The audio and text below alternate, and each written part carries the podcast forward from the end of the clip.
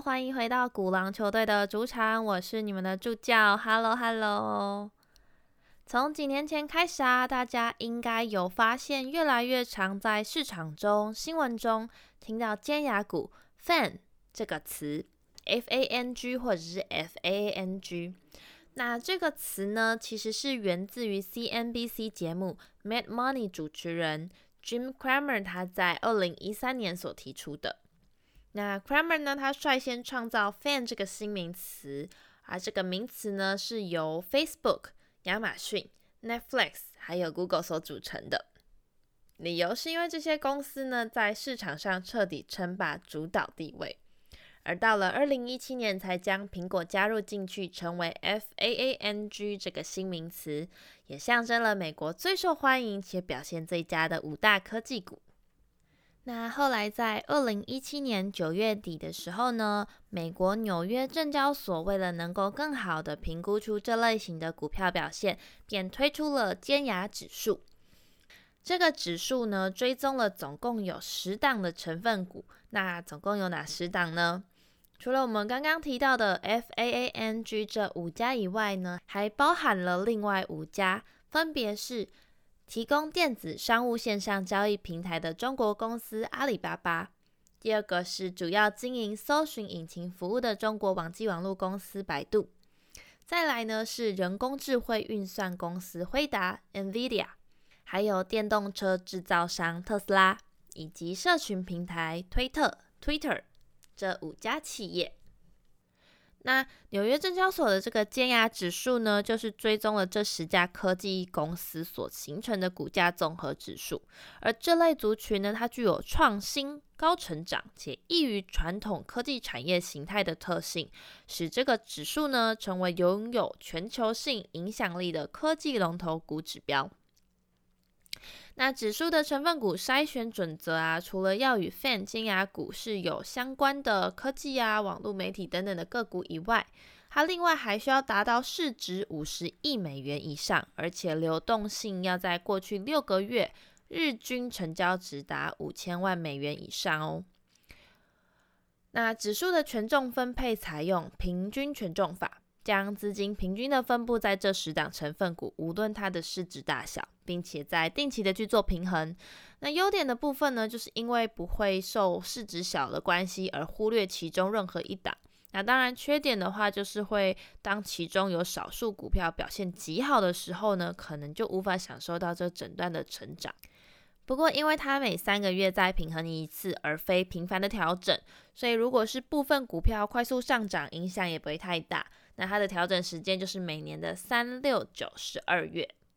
那其实呢，这其中的每一档成分股企业啊，他们都提供了各式各样的产品和服务，对当今世界上人们的生活呢，都有着巨大的影响。那稍后会再跟大家稍微介绍一下这几档成分股的资讯。那我们讲回来，“fan” 这个词，其实在上个月十月底的时候，社群媒体龙头 Facebook。就正式的宣布要将他们的公司改名为 Meta，M-E-T-A。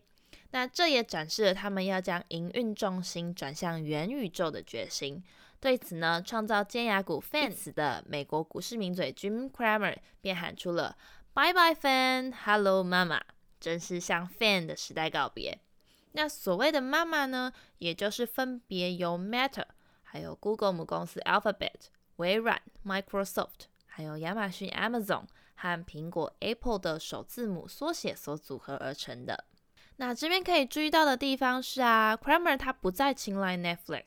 直接把它排除在新的首字母缩写词之外。部分原因呢，是因为 Netflix 它的市值其实远逊于其他金牙股。截至上周五呢，它的市值是两千九百一十二亿美元左右。相较之下呢，Meta 市值超过九千亿美元。而亚马逊呢有1.79兆，Alphabet 则是1.98兆美元，而苹果跟微软更是超过两兆美元哦。那原本呢全球市值最大的是苹果，但到了十月底那时候呢，它正式被微软超越了，那就是微软成为了全球市值最高的公司。受惠于这个新冠肺炎疫情啊，带动云端服务的需求激增。今年截至上周五收盘呢，微软的股价已经累计飙升了五十四点六八 percent，而苹果则是上涨十五点九 percent 哦。那这边介绍完尖牙股的由来，那再来这边就要跟大家简单的介绍一下 Fan 以及妈妈的成分股啦。首先要介绍到的是呢，网络社群服务领导公司 Meta，也就是 Facebook 脸书，他们创立于二零零四年。而他们也将在今年十二月一号正式将原本的 FB 股票代号变更为 MVRS。那截至上周五收盘价呢是三百四十点八九美元，而年初至今的涨幅是二十六点七五 percent。目前呢，它旗下拥有了世界上极具吸引力和规模最大的两个社交媒体应用程式 Facebook 和 Instagram，以及两个最大的即时通讯应用程式。分别是 WhatsApp 和 Messenger 这些应用程式啊，都使人们能够在移动设备，像是手机啊、平板呐这些，来和我们的个人电脑做相互连接、共享啊，也能够帮助我们在与不同国家地区的亲朋好友做联络跟通信。那再来第二个要介绍到的是 Google 的母公司 Alphabet，美股代号是 GOOGL。截至上周五收盘价呢是两千九百七十三点五六美元，年初至今涨幅为七十二点二七 percent。它成立于一九九八年，而且它是全球市占最高的搜索引擎。它提供了云端运算、电子邮件等等的网络服务。那我们平时查资料及通信往来都会使用到 Google 之外呢，其实像是娱乐性质的 YouTube 也是他们热门的产品服务之一。那再来第三间呢，则是微软 Microsoft，美股代号是 MSFT，上周五收盘价是收在三百三十六点七二美元，年初至今的涨幅是五十四点六八 percent。它成立于一九七五年，由比尔盖茨和保罗艾伦所创立。那微软呢，它是一家跨国型的电脑科技公司，著名的软体大家肯定都听过啦，就是 Windows 作业系统。虽然这几年呢，苹果电脑盛行，但是其实说到电脑的主流作业系统，还是以微软的 Windows 系统是最为的普遍常见的。那另外呢，无论是学生啊或办公族群，都经常会使用到的 Office 办公软体，这些也都是让微软的客户无法脱离的产品之一。那在第四间呢，是亚马逊 Amazon，美股代号是 AMZN。上周五收盘价呢是三千五百二十五点一五美元，年初至今的涨幅是十点六二 percent。它成立于一九九四年的七月，仅仅不到三十年的时间呢，它就成为了美国市值前五大的公司。那创办人贝佐斯啊，他利用了这个互联网的时代，创立了这个网络事业。它起初呢，其实只是一家电子书的网络商城，现在却已经成为了全球商品种类最多的网上零售商，以及全球知名的互联网公司。而且它的 Prime 会员计划更是拥有了超过两亿的全球订户呢。再来第五间是苹果 Apple，美股代号是 APPL。上周五的收盘价是收在一百四十九点九九美元，年初至今的涨幅呢是十五点九 percent。它的话呢，则是成立于一九七四年。而在这个人手一机的时代啊，大家手拿的不是 Android 的手机，就是 Apple 手机了。那当然不只有手机啦，包含了电脑啊、平板等等之类的硬体以外，它也成功了发展了云端的服务。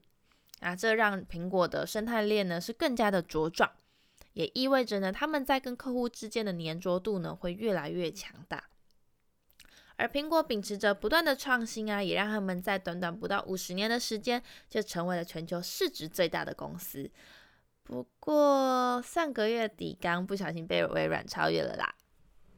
那再来是第六个，也是最后一个是 Netflix 网飞，美股代号是 NFLX。上周五的收盘价收在六百八十二点六一美元，年初至今的涨幅高达了三十点五五 percent，是全球串流影音的霸主，提供了网络影音，无论是电视剧、电影或是儿童的影片，那它甚至也还有自制一些原创节目等等的服务。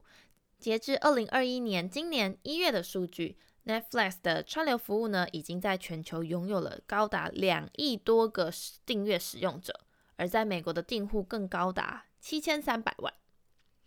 那今天跟大家介绍了 Fan 尖牙股以及妈妈之后呢，不知道大家有没有更加的了解呀？那希望大家都还喜欢今天的内容，那我们就下次见喽，拜拜。